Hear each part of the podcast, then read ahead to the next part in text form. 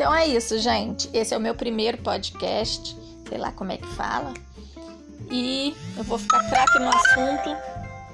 E outro dia eu preparo mais um responsa pra gente.